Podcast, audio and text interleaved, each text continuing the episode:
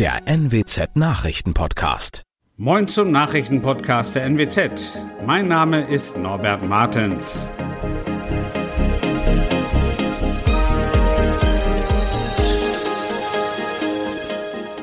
Und das sind unsere regionalen Nachrichten. Das Bundesverwaltungsgericht stoppt vorerst im Weiterbau der Küstenautobahn A20. Niedersachsen will einen Schutzschirm für Energieversorger und in Wiesmoor ist eine Leiche im Kanal gefunden worden. Die Küstenautobahn A20 kann in Niedersachsen vorerst nicht gebaut werden. Das Bundesverwaltungsgericht in Leipzig erklärte am Donnerstag den Planfeststellungsbeschluss für ein erstes Teilstück zwischen Westerstede und Jaderberg für rechtswidrig und nicht vollziehbar. Damit erzielte der Bund für Umwelt und Naturschutz Deutschland BUND einen Teilerfolg vor Gericht. Die Vereinigung hatte gegen den Autobahnbau geklagt. Der BUND fürchtete schwere Schäden für Moore, Flussniederungen und Wälder. Wegen drastisch gestiegener Gaspreise will Niedersachsen im Bundesrat einen Antrag für einen Schutzschirm für systemrelevante Energieversorgungsunternehmen einbringen. Es gebe kaum noch Angebote für Energieversorger und Stadtwerke, die für ihre Kunden Gasmengen langfristig auf den Terminmärkten beschaffen wollten. Das sagte Niedersachsens Energieminister Olaf Lies von der SPD am Donnerstag in Hannover. Es sei damit nicht möglich, Privathaushalten, Unternehmen und Einrichtungen der Daseinsvorsorge Liefer- und Preissicherheit zu gewähren. Das Land Niedersachsen plant den Antrag für den Schutzschirm am Freitag in die Länderkammer einzubringen. Eine leblose Person ist am frühen Donnerstagmorgen gegen 6.50 Uhr im Nordgeorgsfehn-Kanal in Wiesmoor gefunden worden. Es handelt sich nach Erkenntnissen der Polizei um eine 71-jährige Frau aus Wiesmoor, wie eine Sprecherin auf Nachfrage mitteilte. Die Polizei schließt derzeit Fremdeinwirkung aus. Passanten hätten die Leiche aufgeschwemmt im Wasser entdeckt und die Polizei alarmiert, so die Sprecherin. Das waren unsere Nachrichten aus der Region. Weitere aktuelle News aus dem Nordwesten finden Sie wie immer auf NWZ Online und Aktuelles aus Deutschland und der Welt hören Sie jetzt von unseren Kollegen aus Berlin. Vielen Dank und einen schönen guten Morgen. Ich bin Benjamin Kloß und das sind heute unsere Themen aus Deutschland und der Welt. Der britische Premier tritt zurück, will aber erstmal bleiben. Die Regierung über Pflege- und Langzeitarbeitslosigkeit und das RKI sagt, für Millionen Deutsche steht die nächste Corona-Impfung an. Der britische Premierminister Boris Johnson tritt als Chef seiner konservativen Partei zurück. Als Regierungschef will er aber noch im Amt bleiben, bis über die Nachfolge entschieden ist. Der oppositionellen Labour-Partei geht Johnsons Rücktritt nicht weit genug. Benedikt Imhoff berichtet aus London. Die Opposition fordert, dass Johnson umgehend auch als Premierminister zurücktritt und damit ist sie nicht alleine. Auch viele konservative Parteifreunde sind der Ansicht, dass ein sofortiger Neustart notwendig ist. Denn die Angst ist groß, dass Johnson versuchen könnte, weiter politische Vorhaben umzusetzen und damit seine Nachfolgerin oder seinen Nachfolger vor vollendete Tatsachen zu stellen. Das wiederum könnte die konservative Partei, die durch Johnsons tageslanges Festklammern am Amt schwer beschädigt ist, noch weiter zerreißen und schließlich sogar eine tiefgreifende Verfassungskrise auslösen. Seit Wochen streiken Klinikbeschäftigte in Nordrhein-Westfalen für bessere Bedingungen. Nun verspricht die Regierung grundlegende Verbesserungen. Schlechte Nachrichten gibt es dagegen für Langzeitarbeitslose. Die Regierung will die Mittel kürzen. Thomas Bremser berichtet. Die Regierung verspricht also, dass künftig genug Pflegepersonal in Kliniken arbeiten wird. Wie soll das denn gehen? Ja, also im Grunde wird verglichen, wie viel Personal brauche ich für eine gute Pflege und wie viel Personal ist tatsächlich da. Und Kliniken müssen dann im Zweifel mehr Menschen einstellen, sonst werden sie bestraft.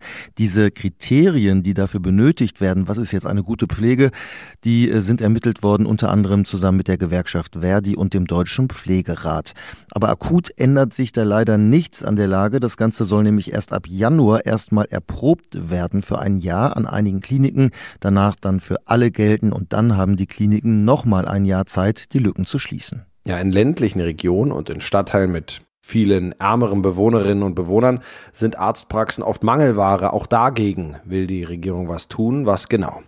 Er soll flächendeckend Gesundheitskioske geben. Da kann ich jetzt nicht behandelt werden, wenn ich krank bin, aber ich kann mich informieren über Vorsorgen, gesunde Ernährung, aber auch Arzttermine machen oder eine Physiotherapie buchen.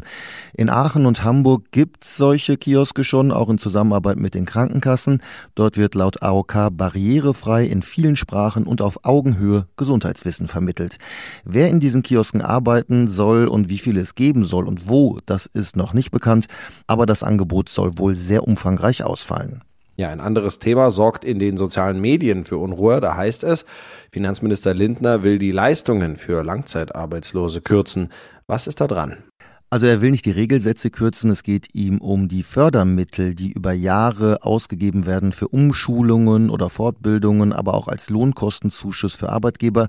Die Leistungen sollen um 0,6 Milliarden Euro gekürzt werden und die Jahre später dann noch mehr. Die Opposition spricht von einem Sozialkahlschlag, dadurch hätten es Langzeitarbeitslose schwerer, sich wieder einzugliedern in den Arbeitsmarkt. Allerdings vor zwei Jahren war der Fördertopf noch kleiner unter der alten Regierung, das äh, muss man auch dazu sagen.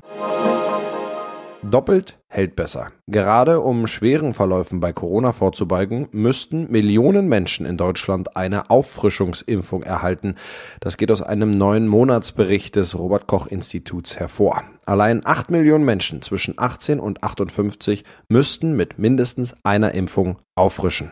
Tine Klimach berichtet aus Berlin. Hinzu kommt, dass die Mehrheit der Menschen im Pflegeheim immer noch keine zweite Impfung erhalten hat. Und genau für diese Gruppe können Impfungen überlebenswichtig sein. Wo es da hakt, sagt der Bericht nicht. Mit Blick auf den Herbst sind weitere Maßnahmen in Planung, sagt Gesundheitsminister Lauterbach. Das Medikament Paxlovid soll schneller zum Einsatz kommen. Es kann den Verlauf bei Infizierten mildern.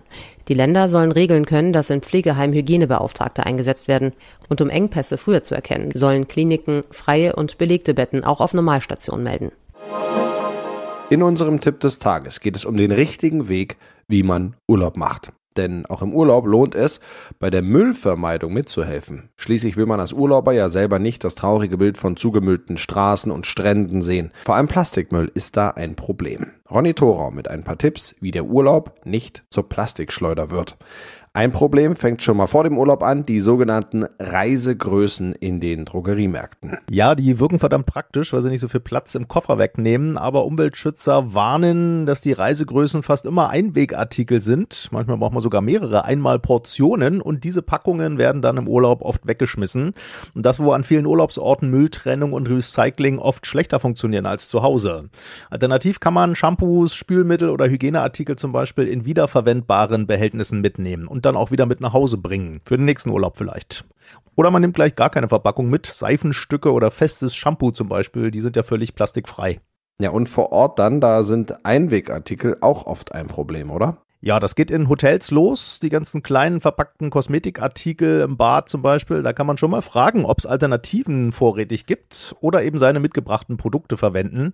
Auf Trinkhalme in Restaurants kann man verzichten oder Imbissstände und Restaurants eher umschiffen, die Essen und Getränke nur in Einweg-Plastikgeschirr anbieten. Und im Supermarkt, da gilt eigentlich ja das gleiche wie bei uns. Eine mitgebrachte Einkaufstasche macht die angebotene Plastiktüte an der Kasse überflüssig. Ja, und zum Schluss noch an den Strand.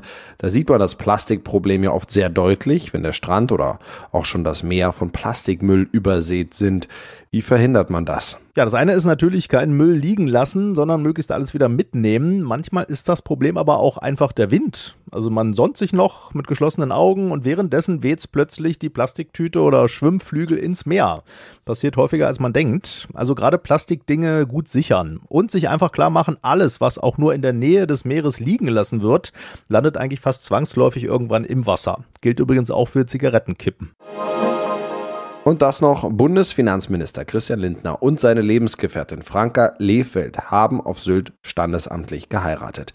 Der FDP-Politiker und die Politikreporterin gaben sich gestern Nachmittag im Sylt-Museum das Ja-Wort. Am Wochenende steht jetzt die kirchliche Trauung an, so Itazovali berichtet. Die Frage, die sich die meisten Frauen stellen, Was hatte die Braut denn an? Also ihr standesamtliches Outfit fand ich persönlich sehr schlicht und sehr schön. Franka Lehfeld hatte einen cremefarbenen, schulterfreien Jumpsuit an. Das sagt jetzt vielleicht einigen Männern nichts. Äh, auf jeden Fall, ihre Haare hatte sie zu einem strengen, hohen Zopf gebunden und auch das Make-up war schön, dezent, also passend für eine standesamtliche Trauung, finde ich. Und natürlich hat sie über beide Ohren gestrahlt, genauso wie Finanzminister Christian Lindner. Der hatte übrigens einen hellblauen Anzug und eine dunkelblaue Krawatte und Schuhe an. Wie viele Schaulustige waren denn am Ende da und kam es zu den teilweise ja fast befürchteten Unruhen? Nee, das tatsächlich nicht. Also es hatten sich zwischendurch mehr als 100 Leute versammelt. Mehrere Dutzend haben dann bis zum Ende bei frischen 17 Grad ausgeharrt. Aber es blieb friedlich. Niemand hat sich drüber aufgeregt, dass die Hochzeit eine Steuerverschwendung ist oder zu einem völlig unpassenden Zeitpunkt stattfindet. Das Einzige, was die Schaulustigen da so ein bisschen abgenervt hat, war, dass sie nicht wussten, wann genau die Feier war und dass das Paar vor der Trauung durch den Hintereingang ins Museum gegangen war. Haben die Leute denn das Brautpaar überhaupt noch zu Gesicht bekommen? Ja, also Finanzminister Lindner und seine jetzt Frau Franka Lehfeld haben sich draußen blicken lassen, haben sich auch einen Hochzeitskuss vor allen gegeben und sind dann durch das Tor des Museums auf die Straße zu ihrem Auto. Sie haben den Journalisten und Neugierigen auch gewunken, also sie haben sich da jetzt nicht unbemerkt wieder rausgeschlichen. Ja, die standesamtliche Hochzeit von Lindner und Lehfeld war erst der Anfang. Heute an diesem Freitag soll ein Polterabend stattfinden. Samstag wird dann kirchlich geheiratet, am Abend dann Party in der Sansibar. Auf der Gästeliste sollen zahlreiche Prominente stehen, zum Beispiel auch Bundeskanzler Olaf Scholz. Das war's von mir. Ich bin Benjamin Kloß und wünsche Ihnen noch ein schönes Wochenende.